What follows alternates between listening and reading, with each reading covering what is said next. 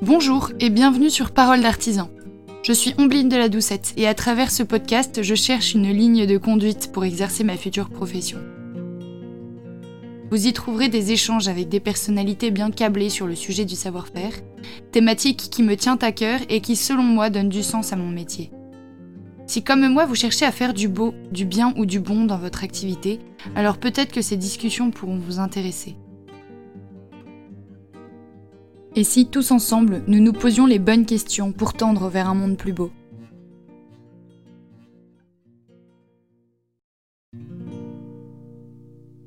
Bonjour Samuel, merci d'avoir accepté d'intervenir dans ce podcast. Bonjour Ambline, c'est avec plaisir. À 6 ans, Samuel, tu quittes ton Canada natal pour venir vivre ici en France dans les Landes. Tu es le fondateur de l'atelier Ma Petite Cabane, créé en 2020, qui est une ébénisterie spécialisée dans la conception et la fabrication de mobilier fonctionnel et élégant. Tu travailles tout type de mobilier et avec diverses essences de bois, dans l'idée de sublimer les intérieurs de tes clients. Tu as pour volonté d'être entièrement à l'écoute de tes clients pour les placer au cœur de leurs projets. Est-ce que tu peux nous retracer rapidement ton enfance pour nous mettre un tout petit peu dans le contexte et nous décrire un peu l'environnement dans lequel tu as vécu? Mais surtout, peut-on savoir comment t'es venue cette passion pour le bois? Donc, je suis né au Canada de, parents français, donc j'ai rapidement été baigné dans un environnement très très nature, entouré de forêts, de lacs. Enfin, j'ai beaucoup d'images euh, très euh, très apaisées en fait de cette de cette période-là et des, des, couleurs, des, des rendus en souvenir qui sont très très euh, très très clair dans ma tête. Et euh, donc j'ai toujours été dans cet environnement naturel. Puis quand on a quitté le Canada, donc quand j'avais 6 ans, on est allé s'installer dans les Landes. Donc c'était un, un trait d'union assez, euh, assez, assez simple finalement, puisque dans une forêt d'arbres bien différente d'un côté, on est passé à, une autre, un autre type d'essence. Donc je commençais déjà à voir un peu les variations entre, les, entre les pins des Landes et les sapins canadiens. donc toujours, toujours cet environnement naturel autour de moi. Euh, et une passion en fait pour, euh, bah, pour, euh, pour, pour, la nature plutôt dans son expression que, dans ses, que dans ses fondations. Et, et, ensuite dans mon parcours personnel, ensuite quand j'ai commencé à, à, grandir, à voler un peu de mes propres ailes, j'ai été amené donc à quitter les Landes, heureusement pour mieux, mieux y revenir un jour, pourquoi pas. et je suis allé vivre dans plusieurs pays en, raison du, du, travail que je faisais, notamment je suis allé vivre en Norvège. Euh, ce qui a été une expérience formidable également, puisque j'ai encore euh, fait ce, rapport avec la, nature, toujours, et avec les arbres, avec les forêts, euh, finalement, qui me suit dans, tout mon parcours. Donc, quand il était question de se reconvertir, parce que l'envie était assez prégnante depuis quelques temps, et puis, la conjonction des choses se m'a permis de réaliser mon, rêve, c'est-à-dire revenir à travailler ben, un produit naturel. Euh, et puis le sublimer, le transformer euh, déjà dans, moi ce que j'aime faire et ensuite euh, également rencontrer l'attente des clients et, et leur. Donc, voilà, il y, a eu un, rapport assez naturel, une ligne assez naturelle entre mon enfance, comment est-ce que j'ai grandi, l'environnement dans lequel j'ai grandi et aujourd'hui ce que je fais. Je trouve que c'est une, ligne qui est assez simple au final, mais qui n'est pas toujours facile à réaliser. Euh, et, aujourd'hui, j'ai l'impression d'être euh, bien à ma place. Je crois savoir que tu es passé par Boulle. Je le rappelle, c'est une école d'excellence pour les métiers du savoir-faire et notamment reconnue depuis longtemps pour l'ébénisterie puisqu'elle porte le nom du célèbre André-Charles Boulle, ébéniste favori de Louis XIV, que Colbert présentera au roi comme le plus grand ébéniste de Paris et qui reste, me semble-t-il, mais tu pourras me le confirmer, l'ébéniste un peu de référence encore aujourd'hui est-ce que tu peux nous parler rapidement de ton passage à Boule Oui, oui, bien sûr. C'est euh, en fait quand s'est posé la question de ma reconversion, euh, bah, comme toujours dans ces, enfin comme toujours, en tout cas dans mon cas personnel, je savais pas trop par où commencer. Euh, il y avait l'envie, mais pas forcément la méthode. Et donc du coup, j'ai cherché qui, qui pouvait, enfin qui était, qui était la meilleure institution pour pouvoir m'accompagner sur ce projet. Donc à l'âge que j'avais, il n'y avait pas beaucoup de solutions si ce n'est euh, passer par le Greta. Donc je suis passé par, des, par, euh, une, formation, des, oui, par une formation pour adultes. Et euh, le Greta, effectivement, à Paris, a un, lien assez remarquable avec, avec l'école Boulle, qui, comme tu viens de le dire, est une vraie référence en termes de, en termes de métier d'art. Pas uniquement dans la bénisterie, mais dans beaucoup d'autres dans beaucoup d'autres formations, mais notamment dans les bénisteries, effectivement, euh, au regard du, du, parcours de son fondateur, qui reste effectivement aussi une référence pour nous. Euh, il y a des meubles enfin, qui, sont, qui sont vraiment placés très très haut en termes de savoir-faire, en termes de technique, et même en, en, termes de conception, c'est ça reste une référence, euh, je pense, encore pour quelques, quelques décennies. Et alors attends, je crois que je suis un peu inculte sur ce sujet, mais il y a une différence entre ébénisterie et menuiserie il y a une différence qui est, euh, très fine hein, au final, puisque ce sont, des métiers qui sont très proches. Euh, on travaille un matériau qui est, euh, qui est le même, même si les ébénistes peut-être vont aller vers, des mariages de matériaux de manière un peu plus naturelle. là où le menuisier a de grandes chances de rester sur un, triptyque de matériaux. alors, on, va dire une des différences fondamentales, euh, puisque les ébénistes étaient des menuisiers auparavant. Hein, on, a juste appliqué une technique supplémentaire aux menuisiers pour en faire des ébénistes. Euh, les menuisiers euh, donc fabriquaient des meubles à, l'origine, sauf qu'à un moment donné, le, bah, comme, comme, pour aujourd'hui, l'économie a, rattrapé un peu le, sujet, parce qu'on fabriquait des meubles dans des essences qui étaient de plus en plus rares et donc de plus en plus chères. Euh, et, le roi, lui, n'en avait pas grand-chose à faire. Lui, ce qu'il voulait, il voulait des, beaux meubles dans des belles essences euh, rares, exotiques souvent. Euh. Et donc, il y, a un, menuisier un peu plus poussé que les autres. À s'est dit, bah, tiens, pourquoi ne pas faire une âme de, meuble dans, une essence un peu moins noble, mais ajouter sur, cette essence bah, un, bout de, bois, enfin, une fine, une fine couche de bois qui serait un peu plus noble que les autres. Donc, on a commencé à faire du plaquage. Euh, dans différentes essences et on a commencé à plaquer notamment l'ébène. Euh, ah bah donc sur, du, sur, du, sur une essence qui aujourd'hui nous paraîtrait complètement euh, aberrante de plaquer, mais on a commencé à plaquer sur du chêne, à, plaquer sur des essences qui sont assez, assez nobles malgré tout. Mais on voulait quelque chose d'encore mieux. Et donc de, les menuisiers se sont mis à plaquer de l'ébène, sont devenus des ébénistes. Euh, et, le métier s'est transformé également sur, euh, bah, sur, de, sur la création aussi, puisque ça reste un métier euh, artistique. Donc il y, y, a une grosse propension à, à, imaginer en fait le mobilier, pas uniquement dans ses fonctionnalités, mais aussi dans son esthétique. pour faire, on va dire, une séparation, s'il en faut une assez simple entre menuisier et un ébéniste, c'est l'aspect mobile, tout simplement. Oui, c'est ça, c'est une question d'échelle aussi. il y a une question d'échelle, mais une question d'éléments euh, fixes ou d'éléments mobiles. Un menuisier fera plutôt des éléments euh, fixes. Euh, aujourd'hui, on connaît beaucoup dans le bâtiment les menuisiers pour tout ce qui est poste d'huisserie, par exemple, les huisseries de fenêtres, les volets, les, les, encadrements, les portes, même les escaliers, les bibliothèques, les menuisiers en font beaucoup on a une passerelle, on va dire, entre la menuiserie et, et l'ébénisterie qui est l'agencement. Euh, en fait, il y a tous ces éléments fixes euh, euh, encastrés et qui font partie finalement de l'immobilier de ton appartement ou de ta maison. C'est généralement plus souvent des menuisiers qui le font, là où l'ébéniste il va davantage se mettre sur les éléments mobiles, donc tout ce qui est, tout ce qui, tout, ce qui est voué à, être déplacé dans ta maison, tout ce qui est voué à être revendu, transmis, voilà, tout ce qui d'une manière un peu plus euh, long terme, tout ce qui va avoir une, une, durée de vie théoriquement qui sera un peu plus, un peu plus longue qu'un élément, euh, qu'un élément de menuiserie.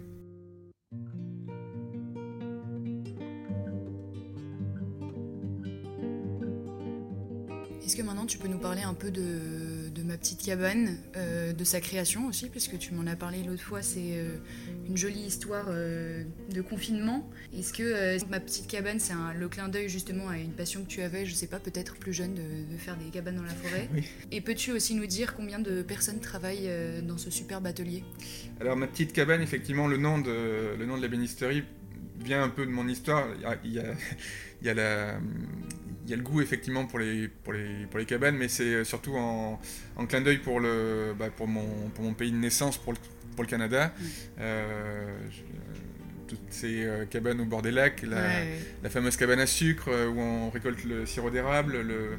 Il y a toujours un rapport à, cet environnement, encore une fois, boisé. et les, les, les, cabanes, les cabanes que, que j'ai pu, que pu voir, que j'ai pu visiter, dans lesquelles j'ai pu rester quand j'étais plus petit.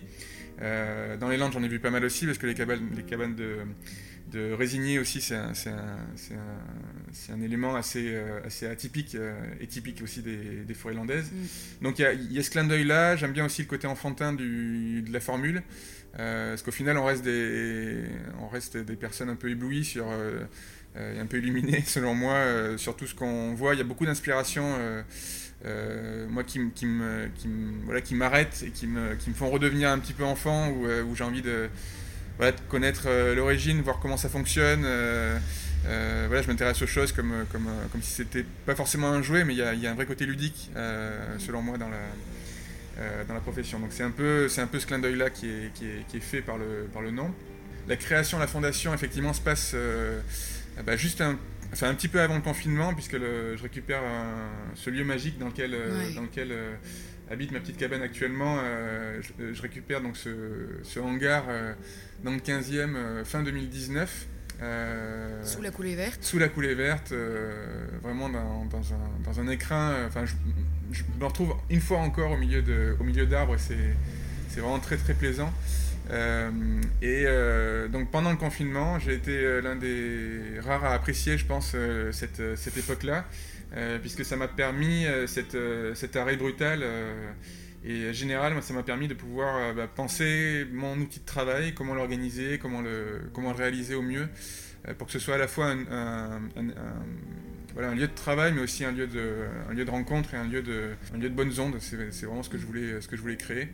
Et toujours euh, garder cet esprit cabane aussi. Euh, c'est un, environnement qui est encore très boisé, qui, est très modulable, euh, comme ce que je voulais. Et voilà, qui, respire les projets, qui donne envie de, se projeter. Et puis, en tout cas, c'est comme ça que je le ressens et je, reçois les, vibrations vraiment au quotidien de ce lieu et ça me permet de, pouvoir bien avancer. En termes de, en termes de personnel, il y a eu, enfin, ça a fait un effet yo-yo depuis le début puisque c'est une activité sur laquelle on a encore beaucoup de mal à, embaucher.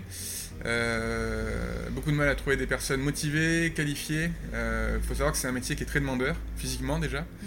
Euh, mais le côté physique, on peut assez vite le, contourner par de la motivation. Et aujourd'hui, j'ai encore beaucoup de difficultés à trouver des personnes motivées pour, ben, pour pour s'engager vraiment, parce que c'est un métier de passion, euh, on ne dira jamais assez, et c'est un métier sur lequel il ne faut pas trop réfléchir sur l'engagement qu'on donne, euh, même s'il y a toujours une limite, hein, mais euh, mm, mais il y a, y a, beaucoup, de, beaucoup de temps à y passer, beaucoup de, beaucoup de tâches ingrates malgré tout, donc ça rebute et je le comprends, euh, beaucoup, de, beaucoup de gens qui, sont, euh, qui se lancent dans cette euh, voie-là. mais quand on a passé un peu toute cette, toute cette partie contrainte, il y a quand même une, très, une beaucoup plus large dimension qui est vraiment l'exaltation de travailler un matériau qui, a, beaucoup de répondants. et puis aussi la satisfaction de, de faire des, des, pièces belles, donc qui plaisent à soi. Avant tout, il faut que ça nous plaise mais qui ont aussi l'avantage de plaire à des personnes qui vont peut-être les acheter. Il y a un vrai plaisir en fait à transmettre ces pièces. Euh, moi, c'est vrai que les pièces, je suis content de les voir partir quand elles, euh, quand elles, sont, quand elles sont réalisées. Euh, pas uniquement parce que j'ai passé beaucoup de temps dessus, et c'est vrai qu'à un moment donné, on, aimerait bien les voir dans leur environnement final, ces pièces-là, ces projets-là. mais voilà, à un moment donné, il faut que la, la pièce commence à vivre réellement dans l'environnement qui est le sien. Donc en termes de, en termes de personnel, c'est ce qui c'est ce s'est passé, c'est que j'ai eu beaucoup de stagiaires qui sont venus. Euh, j'ai eu des apprentis qui sont venus, j'ai embauché, donc on est monté jusqu'à 6 personnes. Après, le contexte économique aidant aussi, euh, bah, je suis redescendu tout seul actuellement. C'est un demi-échec puisque j'ai eu la satisfaction très personnelle et très profonde en tant qu'entrepreneur d'embaucher, puisque c'est quand même, euh, selon moi, l'objectif principal, c'est de créer de la richesse, créer de la valeur ajoutée. Euh, donc c'était très exaltant et, euh, et, ça a été un, peu un échec de devoir me séparer de, chacune de ces personnes une par une. pour diverses raisons, mais je garde quand même en tête l'objectif que je continue de poursuivre, de transmettre cette, cette passion, et puis aussi j'espère un jour pouvoir transmettre cette, petite cabane à quelqu'un. ce sera peut-être mon fils un jour ou ce sera peut-être une autre personne, mais, euh, quoi qu'il en soit, c'est un, métier, euh, c'est un métier dans lequel il y a beaucoup de hauts et de bas. Euh, et souvent dans les bas, ben, la, contrepartie, la conséquence, malheureusement, se fait sur l'emploi. Et je trouve que c'est un peu dommage. Je suis trop contente que tu parles de transmission parce que c'est une question que j'aimerais aborder après. Mais juste avant, est-ce que, euh, est-ce que euh, tu peux. J'aime bien poser la question de quelle est ta routine quotidienne? Tu arrives à l'atelier le matin, comment, comment se passent tes journées? Il y a une routine qui est différente entre l'hiver et l'été. Euh, il y a des tâches en fait que j'appréhende plus facilement le matin, par exemple quand j'arrive en été. Il y a, en fait, c'est une, une, question d'éveil. J'aime bien euh, bah, marcher avec euh, le fonctionnement de mon corps, je ne veux pas lui imposer quoi que ce soit. Donc en général, le, matin en été, je suis beaucoup mieux réveillé que, que je ne le suis en hiver. Donc il est très rare euh, le matin en hiver, par exemple, que je commence des tâches de débit ou des tâches de, des tâches de préparation ou de, ou de, de corroyage de mes, de mes divers projets. Donc disons que l'été quand j'arrive, enfin disons que l'hiver quand j'arrive, puisque c'est un peu ce qui s'est passé ce matin, euh, l'hiver, quand j'arrive, je, fais un tour d'atelier, je range un peu les, choses que j'ai pas pu ranger la veille. Euh, j'organise ma journée, euh, je vois un peu la planification, je vois ce que j'ai à faire en tâches longues qui va me générer des temps morts pour essayer d'optimiser au maximum ma journée. J'ai une, phase de préparation qui doit durer une, grosse demi-heure.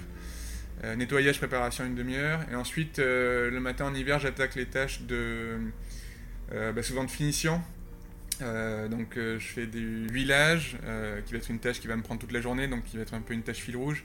Huilage, vernis, préparation que je mets souvent à l'étage pour me permettre de, laisser la, chose ruminer un peu dans ma, tête, que je puisse revenir la voir dans le courant de la journée, voir comment ça évolue, éventuellement faire les corrections. petit à petit, à mesure que j'avance dans la matinée, là je peux attaquer les tâches de, débit, donc passer plutôt avec les machines un peu plus importantes. Euh, parce que j'ai besoin d'être complètement éveillé. Il y a une grosse question de sécurité, évidemment. Et puis il y a une question euh, aussi, euh, donc en deuxième plan de la sécurité, c'est que sur les machines, il est très important d'optimiser son temps. donc pas faire tourner une machine juste pour débiter une pièce. en général, c'est là aussi que, la, planification me permet de, pouvoir, de pouvoir mieux optimiser mon temps. Si je sais que je monte une lame de débit sur la, sur la, sur la, sur la scie, euh, euh, sur la scie cadre, euh, ben, cette lame de débit, il faut que j'utilise pour tout ce que j'ai à débiter en grosse, en grosse planche, que ce soit pour un projet ou peut-être un deuxième ou un troisième que j'ai en cours. donc voilà, toute cette planification-là, je, je la mets en œuvre souvent le matin. je fais ma pause aux alentours de 13h, 13h30 quand j'en fais une. Euh, souvent j'oublie, et encore plus quand je suis tout seul en fait, euh, c'est assez fréquent que je, lève les yeux, il est 4h30 ou 5h. Donc tu déjeunes pas? Ben, Ça m'arrive souvent en fait, euh, je suis tellement pris dans mon, dans mon, dans, mon, élan. Puis en fait quand tu commences une tâche, et donc je remonte voir si la finition avance bien, je fais des retouches, je redescends faire le, faire le débit, et souvent l'heure passe. Et ce qui me guide un petit peu, c'est pas forcément le cadran de, de l'heure, mais c'est le passage des bus j'entends.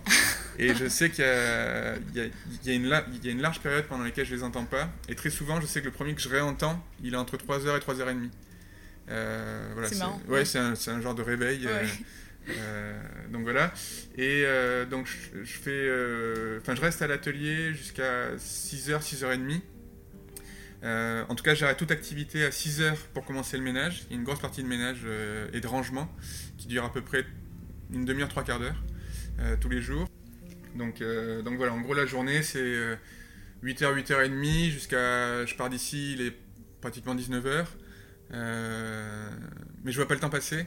Et heureusement, quand je le verrai, je pense que je me poserai la question. Pourtant, ça reste quand même des, grosses journées, surtout quand c'est un travail physique. Oui, ça reste des belles journées. Alors, le travail, c'est pas physique tout le temps, tous les jours. Il y a tout ce qui est réception de matériaux, souvent qui se passe tôt le matin, donc là, on se prend un petit coup de chaud. Euh, mais, euh, mais le reste du temps, il y a des pièces à déplacer, mais ce n'est pas, pas le quotidien. Euh, en général, une fois que c'est mis en place, une fois que les projets ont pris leur place, il y a allez, 4 à 5 projets en cours tout le temps. mais ils ont tous une place dans l'atelier. Donc une fois que j'ai sanctuarisé une partie pour un projet, généralement tout se fait à cet endroit-là et j'ai pas besoin de redéplacer les pièces. Donc la partie physique se passe beaucoup au début du projet, mais pas forcément tout le long du projet.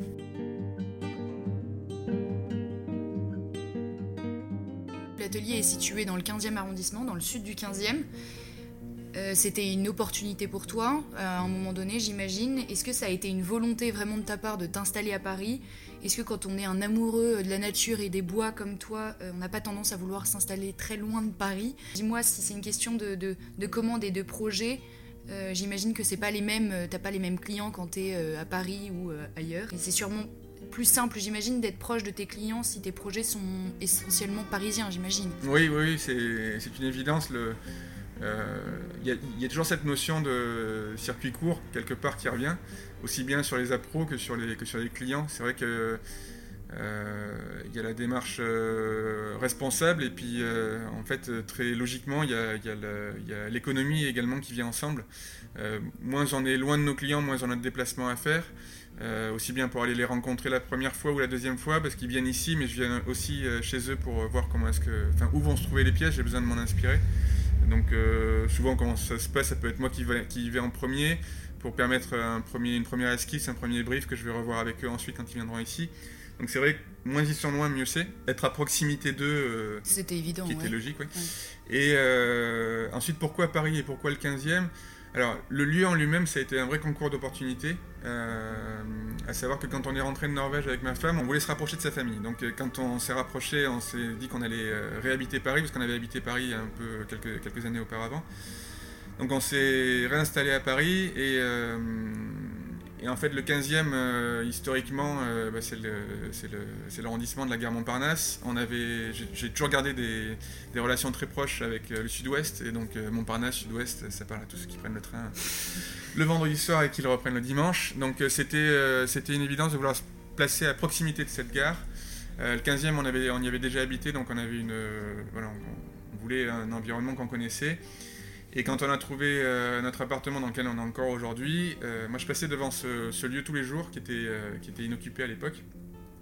Ben, moi j'ai la chance aussi d'habiter juste à côté de mon atelier, donc de ne pas avoir besoin d'utiliser de, transport en, marche de, en marche de marcher jusqu'à chez moi ou marcher jusqu'à mon atelier. C'est vrai que c'est une chance à Paris. C'est une chance et puis, puis ça permet aussi d'avoir... alors c'est c'est une chance et puis c'est un, un, biais dans lequel on s'enfonce assez facilement. C'est que c'est assez fréquent que je revienne euh, le soir, que je revienne, que je vienne tôt le matin pour revenir ensuite euh, déjeuner avec, euh, avec ma famille, pour revenir ensuite ici. les week-ends, ça m'arrive aussi de passer. C'est génial. mais voilà, c'était un concours de circonstances et d'opportunités qui ont fait qu'on s'est installé ici, que j'ai trouvé ce lieu et que finalement aujourd'hui tout soit bien équilibré et bien, et bien balancé. Pour répondre aussi à une autre partie de ta question, euh, au début, on aurait pu se dire qu'on voilà, qu'on s'installait à proximité de Paris, mais pas forcément à Paris. On regarde des coûts, on regarde plusieurs, euh, euh, plusieurs, plusieurs facteurs. mais c'est vrai que le, moi je me suis dit si je me, si je me lance dans une nouvelle profession, si j'ai besoin de recréer un enfin de, de, de, créer un fonds de commerce finalement, de rencontrer des clients et de voilà, d'établir vraiment mon activité. Je me voyais mal le faire dans une, dans une petite ville ou dans un petit environnement. Euh, euh, j'ai voulu être très rapidement au contact de mes clients ou de mes prospects au début. Euh, puisque au final toute la prospection s'est faite très très très très naturellement. J'allais parce que je me suis dès, dès le départ orienté vers une clientèle de professionnels, de restaurateurs voilà, pour diverses euh, raisons.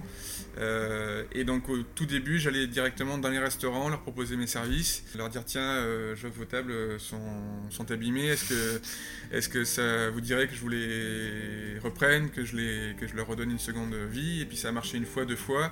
Puis sur la première fois, ben, la seconde vie n'a pas suffi. Elle a dit bah, tiens, ça fait plusieurs, temps que j'y pense, j'aimerais bien euh, refaire toutes mes tables et c'est comme ça que j'ai eu mon premier client, mon premier gros marché. Il y a un deuxième euh, gros marché aussi qui m'a appelé sur une, euh, sur une belle cuisine que j'ai faite à Bordeaux, sur un autre projet. Encore le sud-ouest hein Encore le sud-ouest. Alors là c'était et là c'est ce qui m'a ce, qui a, ce, qui a, ce qui a définitivement on va dire, coupé court à toute velléité, aller voir ailleurs qu'à Paris, parce que finalement c'était un très beau projet, mais ultra fastidieux et ultra euh, chronophage, euh, le fait de devoir penser à Paris, réaliser à Bordeaux, faire les allers-retours, enfin c'était au final un très beau projet mais que j'ai quasiment terminé à perte et, euh, c'est ce qui voilà s'il y avait besoin d'un exemple pour moi parce que souvent je fonctionne je, fonctionne à l'exemple et souvent l'exemple n'est pas toujours pas toujours une réussite mais se construit beaucoup, enfin, en tout cas personnellement, beaucoup plus sur mes échecs que sur mes réussites.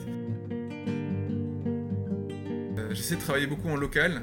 Le maximum que j'aille actuellement, c'est Paris Centre. Donc, tu vois, ça n'est pas, pas un gros déplacement, c'est pas une grosse, une grosse aventure.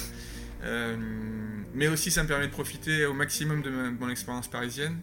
Euh, donc ça me permet aussi de ben, continuer de m'inspirer un peu de tout ce que peut apporter une ville comme Paris en termes d'architecture, en termes de, en termes d'inspiration de design, d'esthétique. Euh, c'est très riche voilà, de, de, traverser le pont neuf, de, passer à côté des invalides, de, traverser les premiers, deuxième, troisième arrondissements, tous ces arrondissements qui en termes de, même de mobilier, hein, quand on voit à travers les vitrines, on voit plein de choses qui peuvent être inspirantes. Euh, donc moi ça m'inspire au quotidien finalement et c'est très bien. Mais je garde quand même en tête qu'à un moment donné, peut-être que le, euh, le retour dans le sud-ouest se fera ou euh, ou peut-être ce sera le moment euh, venu à un moment donné de chercher une inspiration ailleurs. Parce que je pense qu'il faut toujours être en mouvement aussi, toujours continuer de se projeter. Je suis pas quelqu'un qui m'assoit sur une situation, j'aime bien euh, la faire évoluer, parfois la mettre en risque, euh, pour voir un peu bah, comment est-ce que, comment est que ça répond. donc aujourd'hui c'est balancé, mais je, je, sais que je commence déjà maintenant à commencer à mettre des poids sur un côté de la balance pour voir un petit peu comment est-ce que je vais rebalancer tout ça.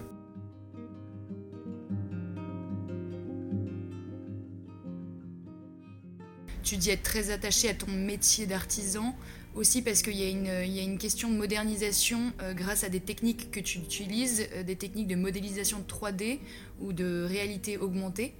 Euh, tu fais donc partie, et en vrai moi ça me rassure, de, ceux qui utilisent les nouveaux outils de production, et, enfin de fabrication, de création, en les percevant plus comme une aide et un moyen de production au service de l'artisan, plutôt euh, que comme des outils menaçants qui remplaceront ton savoir-faire. Je pense euh, surtout à toutes les machines qu'on voit apparaître et qui sont de plus en plus performantes et à toutes les nouvelles euh, technologies qui apparaissent. Est-ce que, est que je me trompe? Est-ce que c'est aussi ta vision des choses? Est-ce que c'est comme ça que tu les appréhendes? Je le vois plutôt comme un, comme un support quasiment, quasiment obligatoire maintenant, plutôt que, que, comme une menace ou comme quelque chose de dangereux pour la profession. Je, trouve que c'est une, une, une, technique supplémentaire au même titre que bah, que les techniques de finition, que les produits de finition, que les... Enfin, pour moi, c'est un plus euh, nécessaire qu'on va pouvoir utiliser dans notre métier au quotidien. Mm. Et je trouvais ça hyper intéressant parce que j'ai vu que tu concevais du mobilier entièrement made in France. Est-ce que, euh, et je trouve ça hyper intéressant de, de savoir et de connaître un peu euh, le processus de transformation de tes bois. Est-ce que tu peux nous parler un peu de la provenance? Et moi, par exemple, pour qui m'y connaît très peu, euh, est-ce que tu peux me dire si tu es en contact avec euh, une usine de transformation du bois ou bien directement avec, euh, je sais pas, des exploitations forestières? Est-ce que voilà, tu peux nous donner un peu les, étapes de transformation c'est-à-dire de l'arbre pas encore coupé jusqu'à son arrivée dans ton atelier? voilà, est-ce que tu parviens à, avoir une visibilité et une traçabilité de tes bois? Alors aujourd'hui, ça, fait, ça fait partie aussi du métier hein, de, connaître euh, toute la chaîne de, production. Aujourd'hui, on va dire dans l'avancée où j'en suis, donc je suis établi depuis à peu près 4 ans, euh, j'ai pas encore toute la, toute la traçabilité euh, nécessaire, euh, puisque je passe par un négociant en fait. Donc je, suis, suis pas directement en lien avec, avec un exploitant, avec même une scierie, tu vois par exemple, qui me permettrait d'avoir une certaine garantie de l'origine du bois. En général, les scieries sont implantées pas très loin de là où se trouvent les exploitations forestières. Euh, donc la, seule réponse que je peux apporter, parce que c'est une question qui revient assez souvent, euh, les clients sont très euh, sensibles, forcément avec tout ce que tout ce que tout ce qu'on entend, sont assez sensibles à tout, tout, le circuit et, et c'est tant mieux non?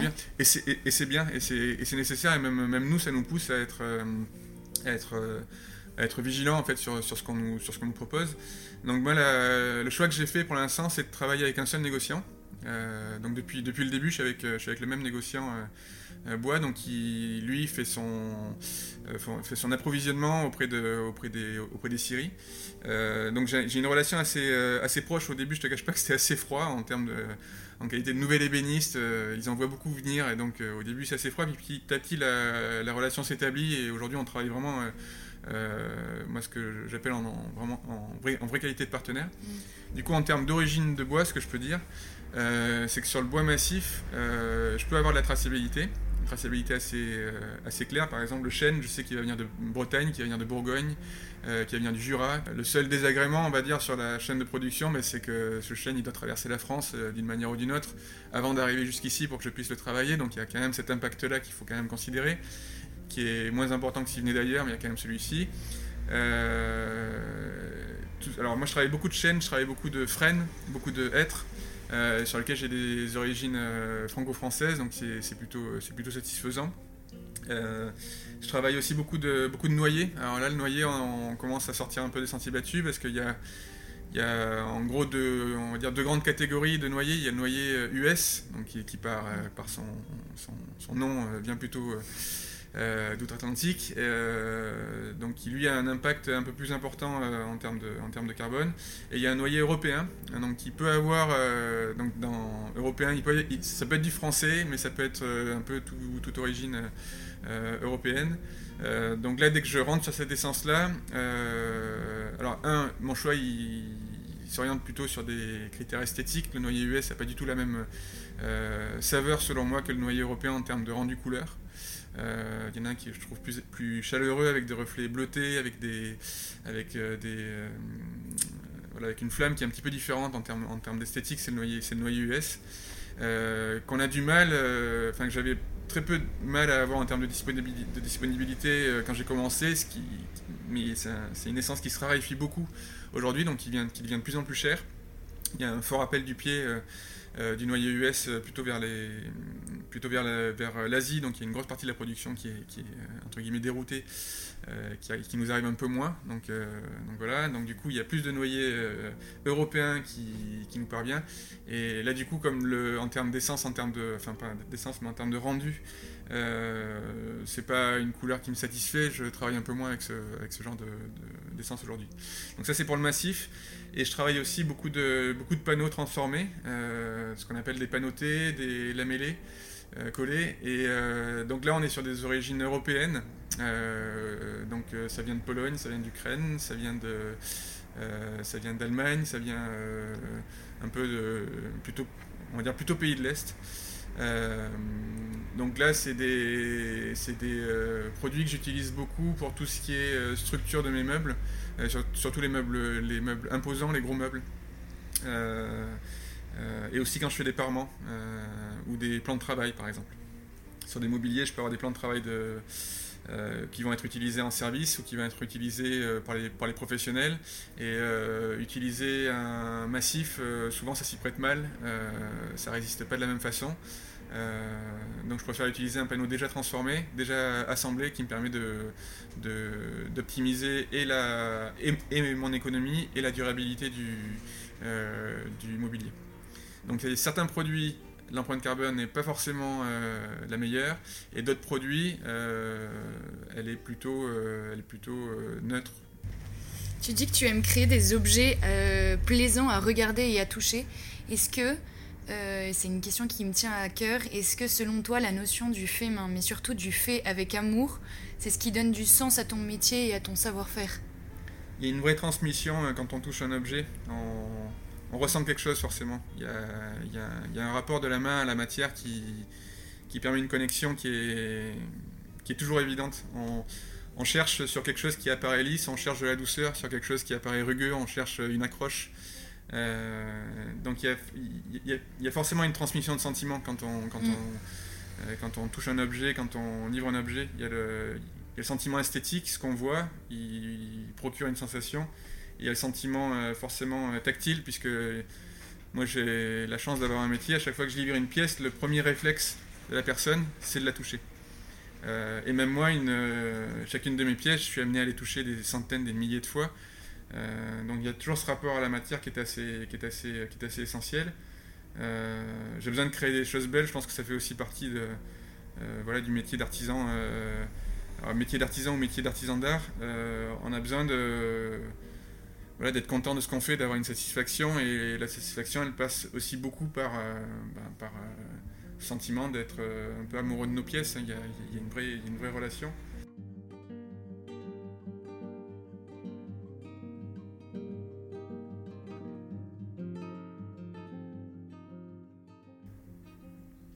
Je me demandais, tu es, toi, tu es un ébéniste reconverti depuis peu. Est-ce que tu as l'impression que c'est un, savoir-faire concurrentiel ou est-ce, est-ce qu'on digne dans l'artisanat Est-ce qu'il y a une concurrence entre les artisans Est-ce que c'est difficile de se faire un nom dans le domaine de l'ébénisterie ou bien au contraire c'est un savoir-faire dont on a tellement besoin qu'il y, a globalement toujours des, commandes en cours? Sur la fin de ta question, oui, je pense qu'il y, a beaucoup de, demandes. On revient beaucoup sur euh, la recherche de mobilier original, euh, unique, et aussi euh, dans un esprit un petit peu responsable, on cherche aussi à avoir des mobiliers qui durent dans le temps. Mais pas forcément qui durent dans le temps avec nous, mais en tout cas des mobiliers qu'on va pouvoir transmettre, revendre facilement et qui vont, qui vont durer dans le temps avec soi ou, avec, euh, ou avec quelqu'un d'autre.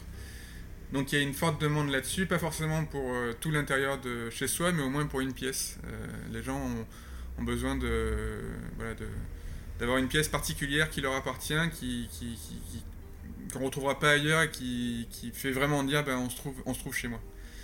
Et justement, comment on se fait un nom dans ce milieu? Euh, est-ce que, enfin, je le sais d'ailleurs parce que tu accordes une place quand même importante aux réseaux sociaux et je trouve que c'est génial parce que ça te permet de montrer ton actualité et de pouvoir euh, te faire connaître aussi. Euh, donc là, je pense notamment à Instagram, qui est le réseau qu'on consulte le plus, je trouve aujourd'hui, lorsqu'on veut regarder le travail de quelqu'un. et donc moi, je te suis et je sais que tu essayes d'être plutôt présent. Mais est-ce que tu arrives à, constater justement l'efficacité des réseaux sociaux dans ton domaine? Il y a une quasi obligation aujourd'hui d'être euh, d'être présent sur les réseaux sociaux. Il y a, alors pour, pour, euh, pour la petite histoire, quand j'ai quand j'ai commencé ma petite cabane, donc c'était il y a 4-5 ans, euh, Instagram existait et était un réseau sur lequel, enfin était vraiment dans l'esprit réseau social. C'est un peu la, suite logique de Facebook.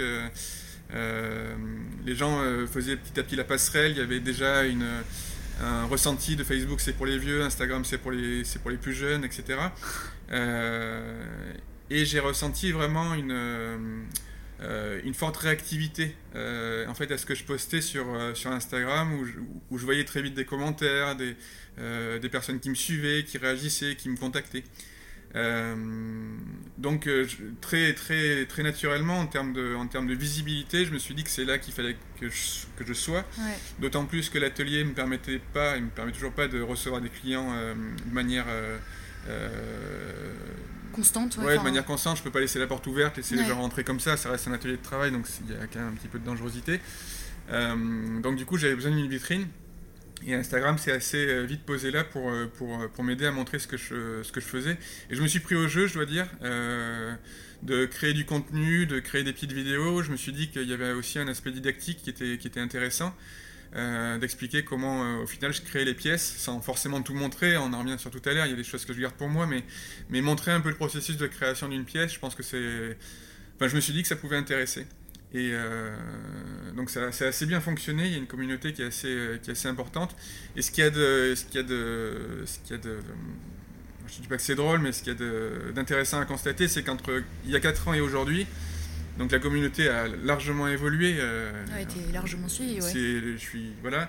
Euh, mais dans les, dans les, enfin dans tous les, toutes les personnes qui me suivent, euh, c'est maintenant que je le vois, je suis certain que c'est c'est pas que des que des profils qualifiés, c'est pas que des potentiels acquéreurs, c'est pas que des gens intéressés par les par l'ébénisterie, c'est pas que des amoureux de l'architecture d'intérieur, de l'architecture, du design, etc.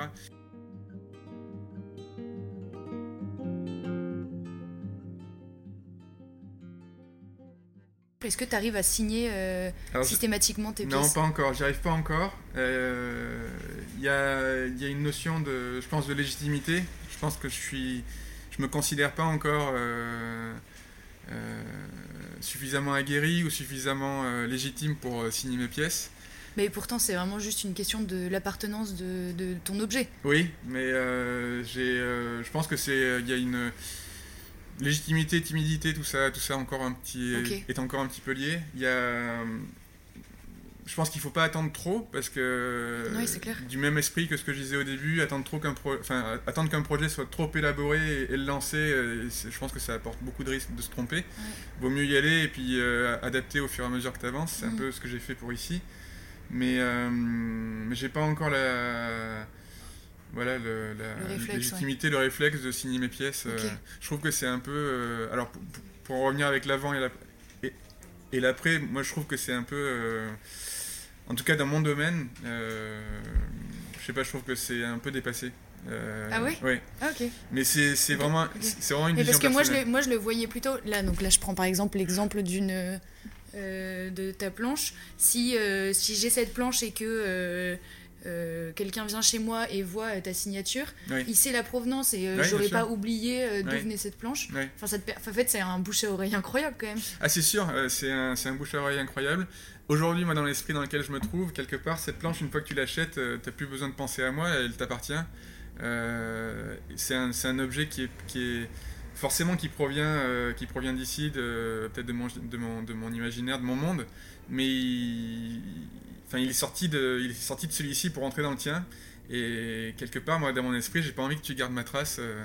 Non, c'est beau parce que c'est vraiment une question de. Ouais, c'est. un peu la philosophie que, j'ai envie de. Enfin, que j'ai en tête aujourd'hui. C'est un peu. Ça m'arrive assez souvent quand je vois. Euh, euh, enfin, c'est peut-être bête comme exemple, mais je vois des, belles voitures avec, avec écrit l'origine du garage qu'il a faite, ou parfois sur la plaque, euh, d'immatriculation, où est-ce qu'a été faite la, plaque d'immatriculation À chaque fois, je me dis, mais c'est dommage sur une belle voiture comme ça, qui a encore le nom du garage euh, qu'il a fait. C'est très bien pour ce garage-là, ça fait une bonne notoriété, mais jamais j'irai me dire, je vais taper sur Google le nom du garage parce que la voiture vient de là-bas. Moi, je préfère apprécier la voiture. Ok, je trouve ça juste, je trouve ça marrant et étonnant en même temps de la part d'un artisan, mais je, trouve bah ça, je, trouve ça, beau aussi. De, c'est vraiment une question de gratuité de l'objet. Euh, mais il y a de ça, et, puis, et puis je me sens pas. Enfin, je trouve je trouve pas fondamentalement. Peut-être peut que j'aurai un autre discours quand, quand, quand j'aurai un, un, exemple euh, entre les mains, mais je pense, je trouve pas que ce soit un objet d'art euh, qui, soit, euh, qui soit nécessaire de signer. je suis pas en train de faire une toile ou un. Mais c'est ce que disent tous les artisans, j'imagine. Oui, sans doute, mais, mais tu vois, je suis pas en train de. Enfin, pour moi, c'est pas un objet d'art. Enfin, en l'occurrence, la planche qu'on a, devant les yeux, c'est un objet euh, usuel et je serais, je, serais, très content de, au final qui rentre dans ton univers et que tu t'en sers tous les jours et que dans, dans, dans 5-6 ans, tu me dises, bah, tiens, euh, euh, ça fait 6 ans, ça serait bien de lui faire un gros coup de ponçage et puis qu'on recommence à, à, la faire vivre pendant encore 6 ans et que tu reviennes et que tu te souviennes de moi à ce moment-là et que tu dises à tes convives, ben, je l'ai fait euh, faire par un ébéniste dans le 15e. Je pense pas qu'ils soit encore dans le 15e, mais en tout cas, c'était une bonne relation que j'ai avec lui. Il était dans les Landes. J'ai une très bonne euh, relation avec lui, c'est très bien passé, vraiment, je vous le conseille. Par contre, j'ai oublié son nom. voilà. Et, c'est peut-être là que mon exemple euh, est pas bon, mais, mais voilà, sur des, sur, des, sur, des, sur, des, sur des réalisations comme celle-ci, je pense pas que ce soit nécessaire. Si un jour je fais un mobilier qui, qui me fasse vraiment enfin qui me fasse un coup au cœur de sortir de l'atelier. Euh, celui-là, peut-être que je le signerai. Mm. Peut-être que du coup, je signerai toutes les productions euh, euh, suivantes. Mm. Mais aujourd'hui, je me sens pas encore. D'accord, ouais. Je trouve que ça serait un peu pompeux de signer une planche à découper. Oui, oui ok. Ok, je comprends. J'essaye à travers ce podcast de faire un parallèle entre l'artisanat et l'architecture et de montrer que l'artisanat vient mettre en valeur l'architecture. Je vais me demander si toi, en tant qu'ébéniste, tu es régulièrement en relation avec des architectes ou des architectes d'intérieur, ou bien est-ce que plus souvent tu es en commande directe avec le client? Il y a eu plusieurs cas de figure où, euh, où j'ai été en relation directe avec des architectes. Euh, enfin, c'est toujours un triptyque au final. Euh, enfin, c'est une, relation à trois avec le, avec le client de toute façon. mais il y a eu bah, le, le, projet dont je te parlais à Bordeaux, c'était par le biais d'un architecte. Et ensuite, j'ai eu d'autres projets sur Paris avec des architectes. Architectes d'intérieur, jamais.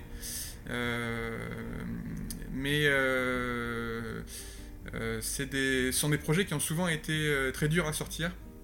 Et moi, j'ai eu l'impression que les quelques fois où j'ai travaillé avec un architecte, on se trouvait un peu dans cette situation-là où il y avait une relation qui était un peu biaisée. il y avait déjà une relation, un peu de confrontation entre l'architecte et le client. Et au final, ça pouvait que mal se terminer quand on gardait cette situation-là et qu'on la transférait vers un artisan.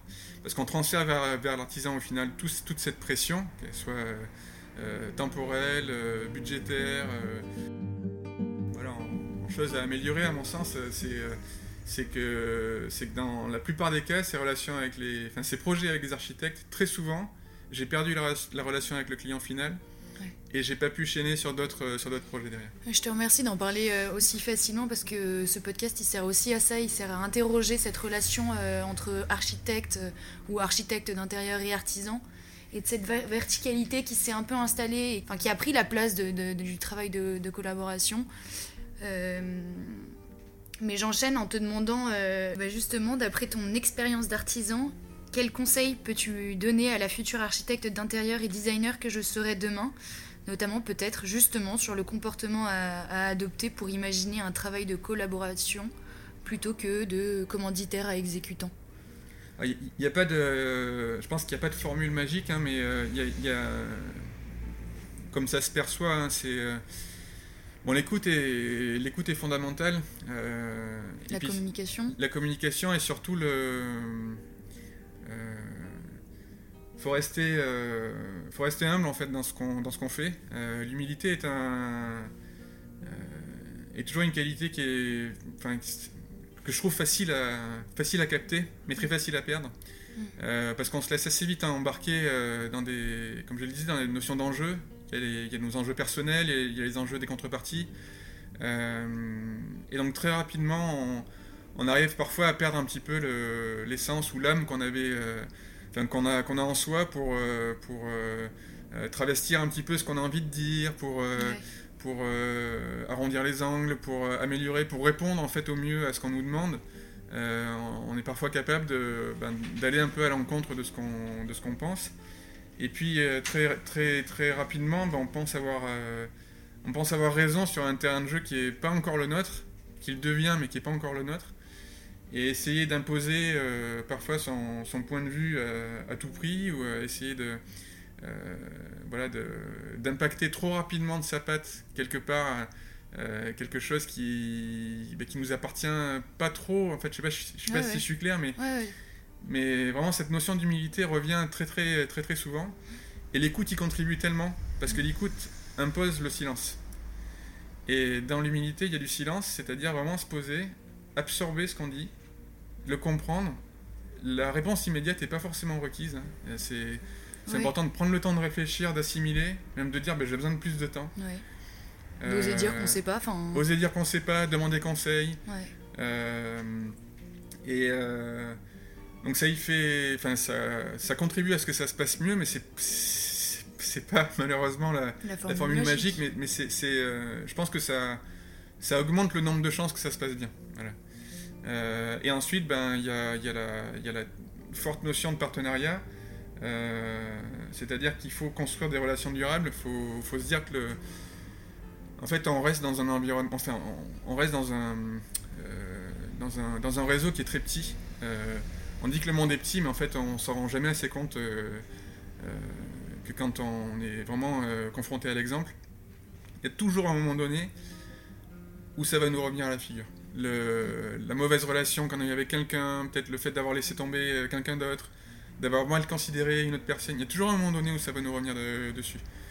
Euh, donc c'est important de garder aussi un bon relationnel pour ça. Euh, si ça, ça s'est mal passé, on peut, on peut terminer les choses logiquement en adulte, euh, posément, sans forcément rompre les ponts. Moi j'en ai qui, qui, m'ont toujours en parlant d'Instagram, qui, qui m'ont bloqué, qui m'ont envoyé des messages insultants, qui et j'ai trouvé ça tellement euh, enfantin. Enfin, euh, oui, euh, enfin, c'est ce qu'on constate tous avec les, les réseaux sociaux. Toujours garder ce, toujours garder à l'esprit. Il faut, il, faut, il faut rentrer bien en contact et si on doit en sortir, il faut, il faut sortir proprement. Donc l'humilité, moi je garderai ça, je garderai ça comme, comme vecteur principal. C'est une réponse qui me plaît tellement.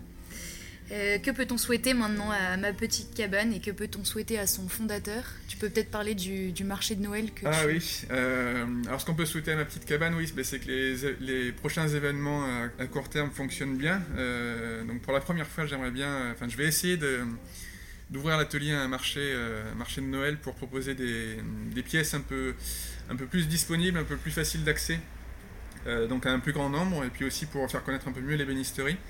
Donc j'aimerais ouvrir ce marché sur le mois de décembre, ce qui va être un peu tard forcément par la force des choses, mais qui, répondra en partie à l'objectif de, bah, d'ouvrir un peu plus les portes, de, d'ouvrir ce côté un peu mystérieux, on va dire, de la, confection et de la réalisation des, pièces qu'on fait ici.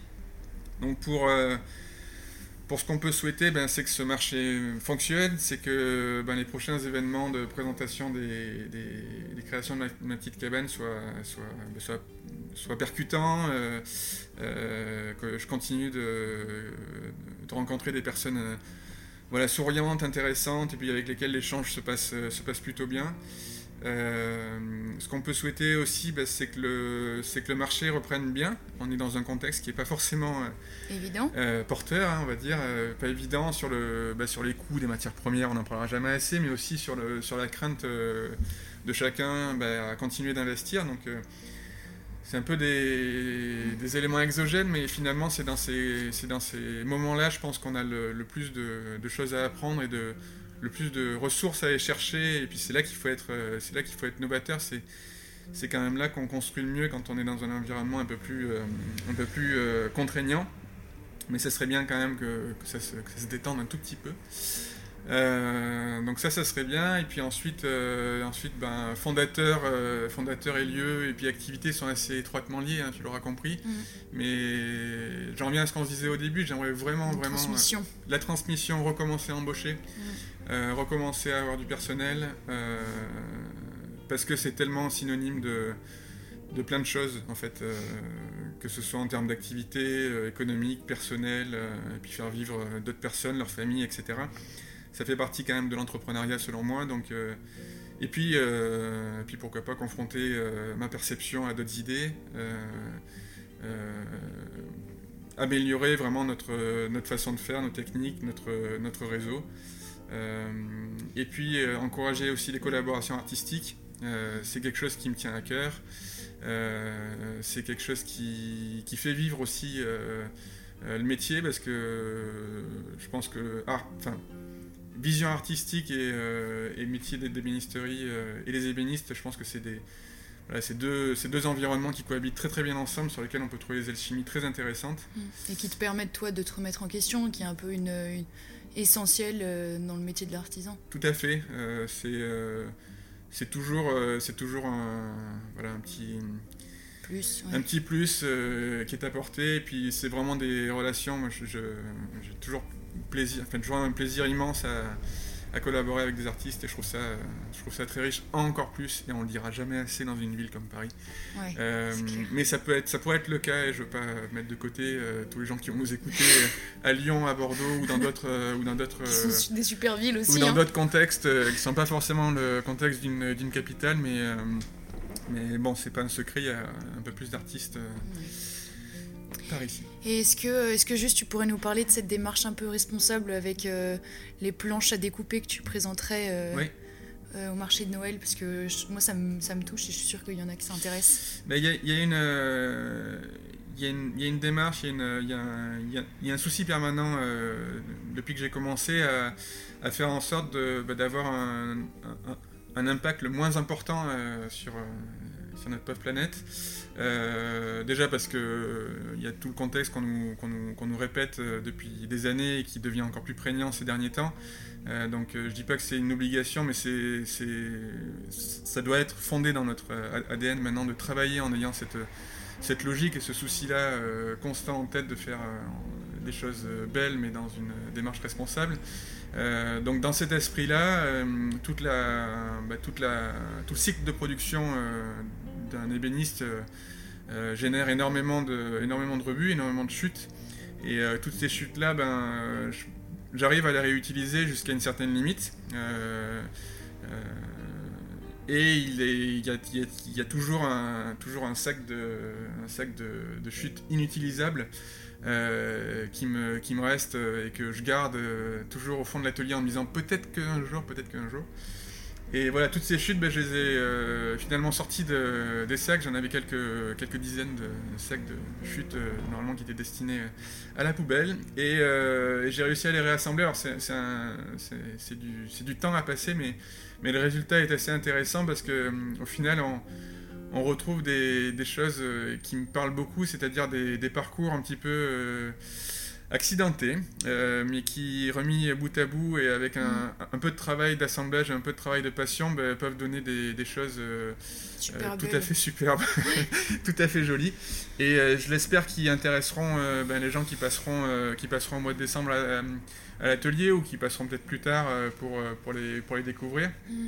Et ben, ça permet avec, euh, avec un peu de temps, encore une fois, de, de, pouvoir donner une deuxième ou une troisième vie à une, à une planche de bois qui était utilisée pour un projet initial, euh, et pour euh, faire des, bah, des, petits éléments de mobilier, encore une fois accessibles à un plus grand nombre que ce que l'était le, le, mobilier de départ qui a généré ces chutes, et puis pour faire des éléments fonctionnels de la vie de tous les jours, qui j'espère plairont. Oui, carrément. Moi, je trouve que c'est un exemple probant de, du fait qu'en effet, il peut y avoir euh, de la beauté dans le réemploi et, euh, et je souhaite, j'aimerais tellement que les gens puissent le voir comme je peux, je peux le voir moi parce que je les ai sous les yeux, ces planches. Merci infiniment Samuel pour cet entretien, merci d'avoir accepté de parler au micro de Paroles d'artisan et merci pour toutes tes réponses tellement instructives. Merci à vous d'avoir écouté cet épisode. N'hésitez pas à suivre les actualités de l'atelier Ma Petite Cabane sur Instagram, de faire un tour sur ton site internet Samuel, dont les liens sont affichés en description. N'hésitez pas non plus à vous rendre, euh, si ça se fait, et on l'espère, à ce marché de Noël. Et n'hésitez pas non plus à partager cet épisode pour faire parler de tous ces métiers de savoir-faire rares au service du beau. A très bientôt pour un prochain épisode. Merci Samuel. Merci beaucoup.